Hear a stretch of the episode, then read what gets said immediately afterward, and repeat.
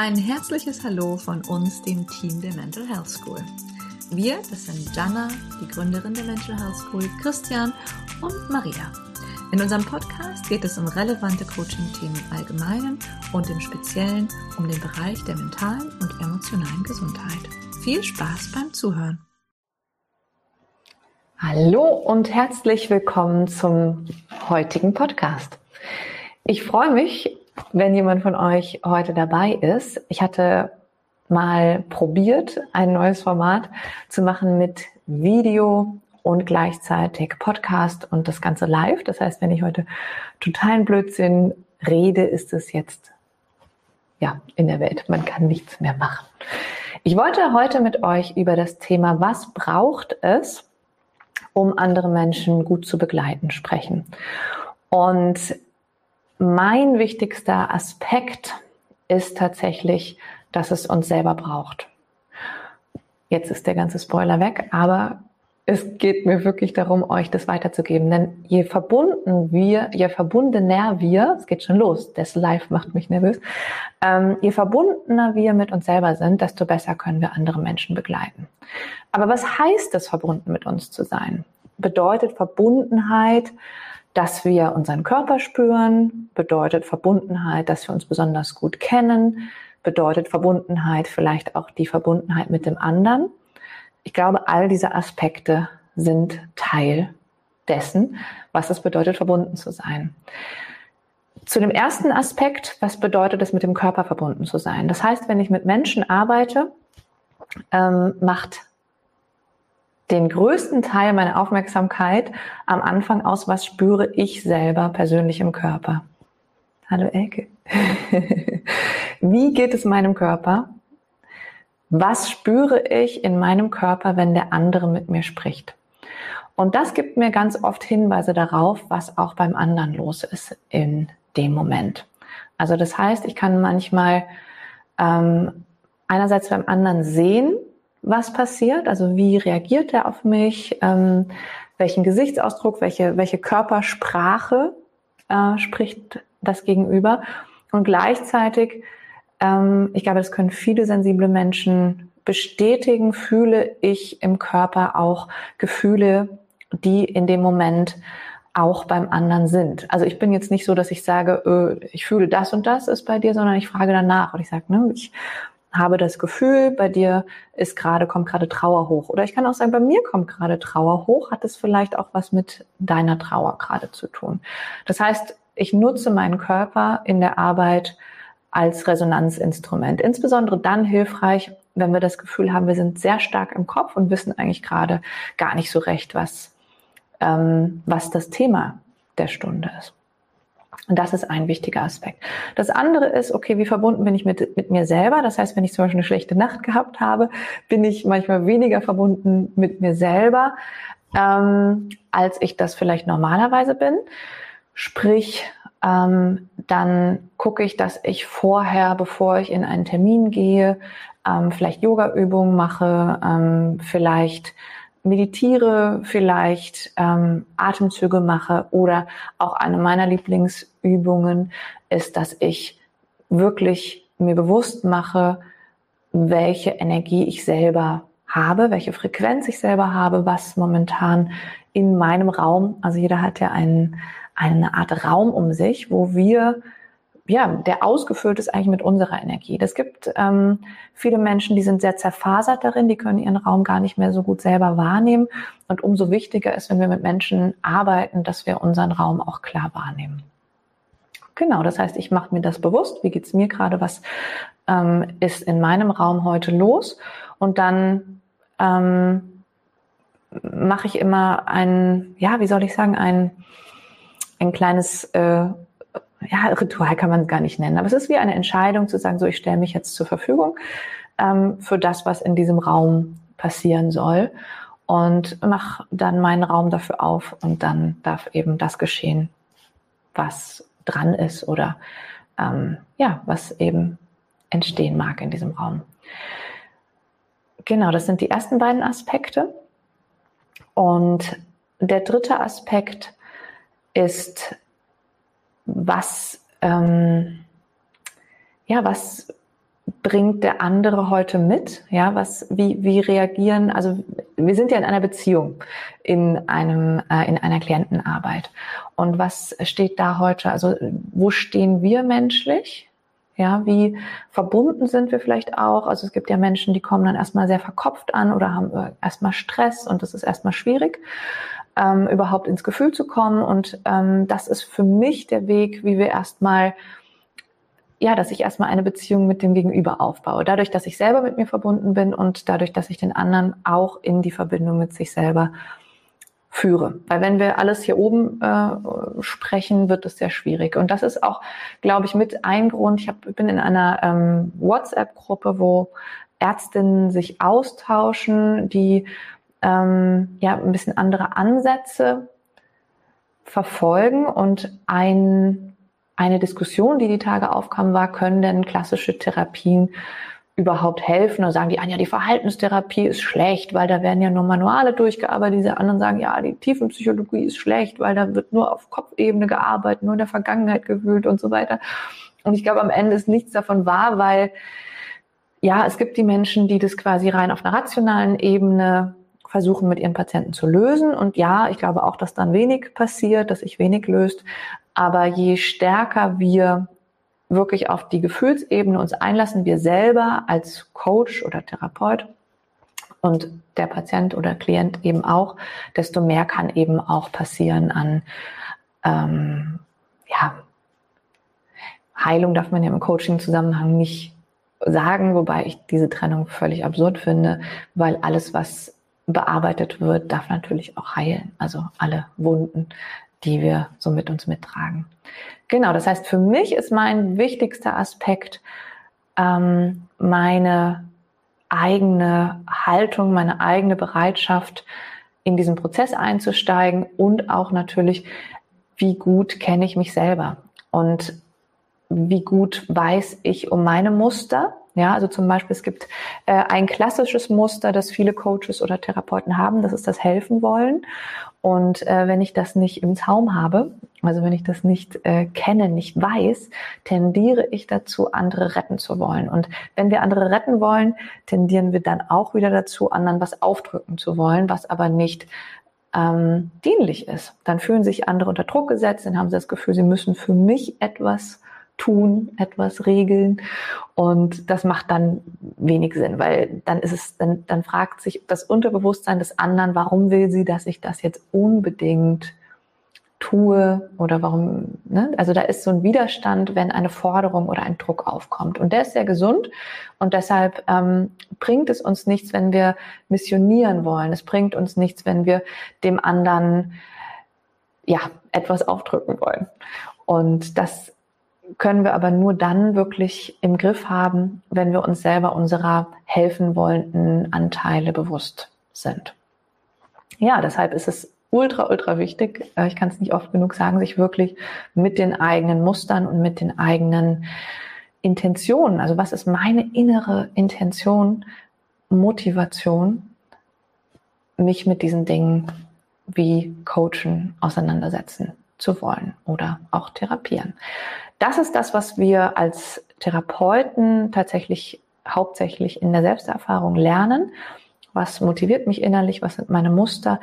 Auch lernen wir Dinge über Übertragungen. Ne? Also wenn wir Klienten haben und ähm, wir sind eine Frau, dann wird an irgendeinem Punkt zum Beispiel eine Mutterübertragung stattfinden. Das heißt, ähm, Klientinnen oder auch Klienten werden auf uns so reagieren, wie sie vielleicht auf ihre Eltern reagiert hätten. Ne? Oder bei Männern ist es dann zum Beispiel oft der strenge Vater, äh, der dann übertragen wird und so verhalten wir uns dann oft äh, quasi in, einer, in einem regressiven Muster als Klient oder Patient.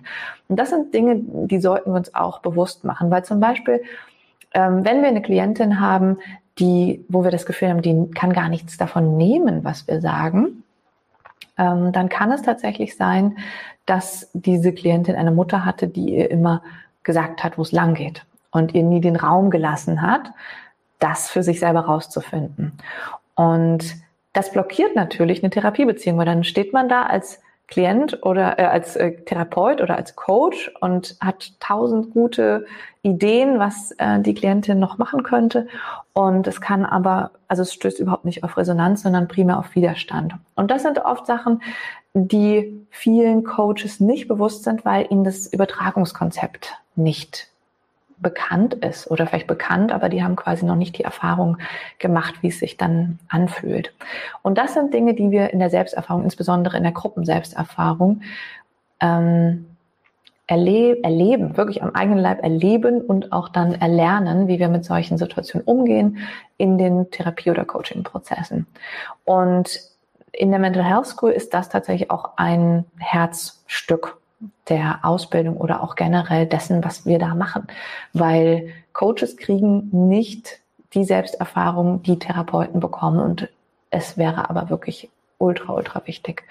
Und deshalb schreiben wir uns das auf die Fahne oder haben wir das als, als Herzstück unserer Arbeit ähm, aufgenommen, dass wir wirklich Selbsterfahrung in den Mittelpunkt unserer Arbeit stellen. Und in der, also der Unterschied zwischen Einzel- und Gruppenselbsterfahrung ist vielleicht auch nochmal spannend.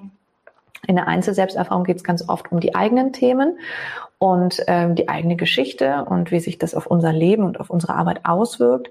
Und in der Gruppenselbsterfahrung, die mindestens genauso wichtig ist, äh, gerade wenn man mit Menschen arbeitet, geht es tatsächlich um die Interaktion. Wie trete ich in Interaktion mit anderen Menschen? Wie nehmen die mich wahr?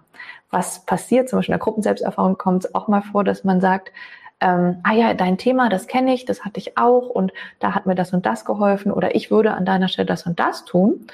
Und ähm, das ist tatsächlich, da wird sehr, sehr deutlich, äh, wie wir in Interaktion treten und wie wir dann auch mit den Klienten in Interaktion treten. Und in der Gruppenselbsterfahrung ist einfach der Raum dafür zu sagen, ähm, ne, wenn jetzt ein anderer Therapeut äh, einem anderen Therapeuten das sagt, dann sagt vielleicht der andere Therapeut, buh, das ist mir jetzt gerade ein bisschen viel, ähm, wie du das äh, ne, wie du mir das versuchst aufzudrücken. Und dann wird klar, okay, warum fühlt er sich denn von mir jetzt bedrängt?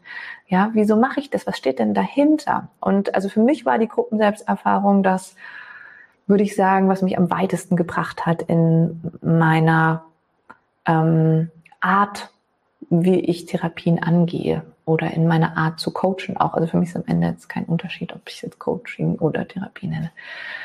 Und ja, und diese Erfahrung war für mich unheimlich kostbar. Und das war nicht immer leicht. Also ich kann niemandem sagen, dass die Gruppenselbsterfahrung leicht war, weil da fliegen einem teilweise Sachen um die Ohren und man denkt, oh, jetzt fühle ich mich zum Beispiel in der Gruppe wieder so wie in der Schulzeit und ich fühle mich total außen vor und ich fühle mich anders. Und aber auch das ist ja etwas, was uns in der Arbeit total blockieren würde, wenn wir zum Beispiel immer wollen, dass der andere uns mag ja, wir sind nicht Coach oder Therapeut, damit der Klient uns mag. Ja, wir müssen auch manchmal unangenehme Sachen ansprechen. Und ähm, ja, wie sollen wir das machen, wenn wir immer sagen, ja, aber bitte, bitte mag mich doch. Ja, das, das bringt uns einfach nicht weiter. Und das ist der Grund, warum äh, die Gruppenselbsterfahrung mindestens genauso wichtig ist wie die Einzelselbsterfahrung und warum es unheimlich wichtig ist, dass wir uns in irgendeiner Form mit uns selber auseinandersetzen, wenn wir mit Menschen arbeiten. Jetzt habe ich von Werkzeugen gesprochen in der Überschrift. Also für mich sind es jetzt keine klassischen Werkzeuge, sondern es spielt für mich in die Haltung mit rein, die ich als Coach oder Therapeut einnehme oder auch die, die Innenschau, die ich vornehme, um eben Menschen auch adäquat begleiten zu können. Ähm, meine Kollegin Maria hat gestern noch, ich hatte einmal einen, in meinem Post abgefragt, ähm, was ihr denn so als wichtigste ähm, Werkzeuge seht in der Arbeit mit Menschen. Und ähm, dann hatte Maria gesagt, dass sie das ganz wichtig findet, ähm, die Kommunikationsfähigkeit und die Empathiefähigkeit. Das finde ich auch super wichtiger Aspekt. Also wenn ich mich nicht in einen Gegenüber reinversetzen kann, dann ist es sehr schwierig, ähm, nicht die eigenen Dinge auf ihn draufzusetzen oder auch nicht zu, wahrzunehmen, boah, wo steht er denn gerade? Viele Menschen trauen sich auch in einem Coaching-Prozess nicht direkt dem Therapeuten oder dem Coach zu sagen, hey, das fühlt sich für mich jetzt gerade nicht stimmig an oder kann ich jetzt gerade nichts mit anfangen. Die schweigen dann eher, um dem anderen nicht äh, vor den Kopf zu stoßen. Und deshalb müssen wir das irgendwie auch mitbekommen. Empathie hat für mich immer zwei Seiten, weil zu viel Empathie auch dazu führen kann, dass wir in ein Mitleiden kommen, was uns dann selber wieder blockiert. Also wo wir dann selber befangen sind.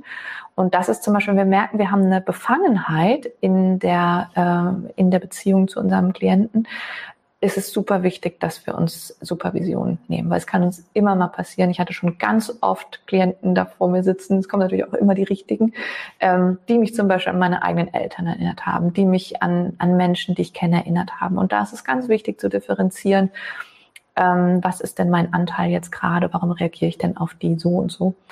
Ähm, ja, genau. Also Empathie zweischneidig, trotzdem aus meiner Sicht eine Grundvoraussetzung überhaupt um überhaupt mit Menschen arbeiten zu können. Der andere Teil, ähm, den ich auch als super, super wichtig wahrnehme, ist die Kommunikation. Also wie kommuniziere ich, dass ich ein Bewusstsein darüber habe, was meine Sprache überhaupt ist. Ich habe auf LinkedIn öfter äh, Diskussionen, weil ich habe scheinbar eine sehr eigene Sprache und dann äh, sprechen mich Kolleginnen darauf an und sagen, ach, das meinst du, eigentlich meinen wir das selber, aber ich würde es ganz anders ausdrücken. Und ich glaube, also meine Sprache verändert sich in dem Moment, wo ich einen Gegenüber habe. Das heißt, ähm, ich suche unbewusst die Sprache, die mein Gegenüber versteht. Deshalb finde ich unter anderem tatsächlich solche Livestreams sehr schwierig und ich bin dann total froh, wenn ich gegenüber habe, wie jetzt gerade Birte und Elke, die ich total mag und die ich sehr schätze, auch als Kollegin, ähm, weil ich weiß, die verstehen mich. Weil wenn ich ein Gegenüber habe, äh, was mich nicht versteht, dann fehlt mir manchmal die Sprache. Also es ist wirklich wie, als wenn äh, mir die Worte dann nicht einfallen würden. Ja, so, so ist das. Und manchmal, wenn ich zum Beispiel Posts schreibe oder auch Lives mache, dann ähm, stelle ich mir oft jemanden vor, dem ich das erzähle, der mich auch, wo ich weiß, der würde mich verstehen, wenn ich das sage. Und ja, und so, das ist so eine Mischung aus Empathie und Kommunikation. Ähm, ja, wenn wir einen Menschen vor uns sitzen haben, ist es wichtig, uns reinzuversetzen und auch die Sprache zu finden, die derjenige versteht. Und wenn wir merken, es gibt vielleicht etwas, wo der eine, eine Abwehr gegen hat, ja, da also auch fein reinzuspüren, das können wir auch oft in unserem eigenen Körper spüren, hm, wenn da irgendwo was hakelt, das dann auch wirklich offen zu kommunizieren. Also ich bin ein großer, großer Freund davon, die Dinge offen anzusprechen, wenn wir das Gefühl haben, irgendwas ähm, stört gerade die therapeutische Beziehung. Das lässt sich nicht immer sofort klären, vielleicht ist es auch noch gar nicht bewusst, aber dass wir es auf dem Schirm haben und dass wir vielleicht in der nächsten Stunde das auch nochmal ansprechen und sagen, hey, ähm, ich habe das Gefühl, da, da war noch äh, irgendwie ein Widerstand, hat sich da vielleicht was geklärt, was verändert, können Sie oder kannst du das vielleicht benennen oder das und das habe ich wahrgenommen. Ja, also das heißt, Credo ist offen ehrlich. Ich bin auch kein Freund davon zum Beispiel, ähm, das war früher sehr, sehr stark ausgeprägt in den Therapien, dass der Therapeut sich so ganz zurücknimmt und gar nichts von sich preisgibt. Ähm, das finde ich sehr schwierig, ähm, weil für mich ist es essentiell für eine authentische Beziehung, dass wir auch authentisch uns einbringen. Und deshalb ist es ein, eins meiner ja, wichtigsten Learnings, so dass ähm, also einmal die, die Beziehung ist die, die am Ende die Wirksamkeit bringt. Ja, wenn ich keine Beziehung habe zum Gegenüber, kann ich noch so tolle Ratschläge haben. Ähm, es wird der andere nicht nehmen können. Und für eine authentische, wirksame Beziehung brauchen wir ein authentisches Gegenüber. Das heißt, ich kann nicht da sitzen und äh, unbeteiligt sein. Das funktioniert einfach nicht. Und ja, und also ich hatte auch schon Situationen, wo mir ehrlicherweise die Tränen gekommen sind, weil ich so berührt war. Und ähm, das war im ersten Moment vielleicht auch irritierend für meinen Patienten oder meinen Klienten, aber am Ende war es halt meine authentische Reaktion. Es hat mich einfach sehr bewegt, was erzählt wurde. Und ich habe es dann auch nicht versucht zu verstecken, weil ich, es war mir einfach wichtig, dass mein Patient oder Klient weiß, okay, das ist gerade, macht auch was mit mir. Ja, natürlich machen Menschen was mit Menschen. Ja, oh, ich sehe gerade, da gibt es eine Anfrage. Oh, möchte an diesem Live-Video teilnehmen. Ich weiß gar nicht genau, wahrscheinlich war das ein Fehler. Ähm, genau. Ja, Habt ihr dazu noch Fragen? Habt ihr da vielleicht auch noch ähm, Dinge, die ihr selber einbringen wollt? Schreibt es mir gerne in die Kommentare, ähm, weil ich ja gerne auch wissen möchte, was ihr vielleicht noch an Erfahrungen gemacht habt, wo ihr sagt, wow, das ist für mich das Aller, Allerwichtigste. Oder vielleicht sagt ihr auch, boah, Authentizität bis zum gewissen Grad, absolut. Ne? Also ich würde jetzt nicht ähm, private Geschichten jetzt auspacken und das äh, vor allem nicht, wenn sie nicht hilfreich sind. Aber es ist schon so, dass ich in meinen Therapien sage, ja, so und so habe ich das mal erlebt. Ja, oder das, das ist meine Erfahrung damit oder ich habe mal eine ähnliche Erfahrung gemacht. Also wenn ich das Gefühl habe, es dient einfach auch dem Prozess oder dem Verständnis ähm, dessen, was der Klient oder der Patient gerade erlebt. Ja, das war's für heute. Ähm, schreibt mir gerne in die Kommentare auch noch oder auch im Nachhinein Nachrichten, ähm, wie ihr, wie ihr das vielleicht erlebt. Vielleicht habt ihr auch noch Fragen im Nachhinein dazu. Und dann gehe ich auch noch mal in einem anderen Live oder Podcast gerne darauf ein. Und ja, freue mich, dass das heute mal mit der Technik geklappt hat. Nicht so, wie es mir vorgestellt hat. Aber naja, das ist ja immer irgendwas. Ne? Das ist die Webcam und nicht meine schöne Kamera. Aber was soll ich machen? Ich übe und lerne auch noch dazu. Ja, schön, dass ihr heute dabei wart und bis zum nächsten Mal.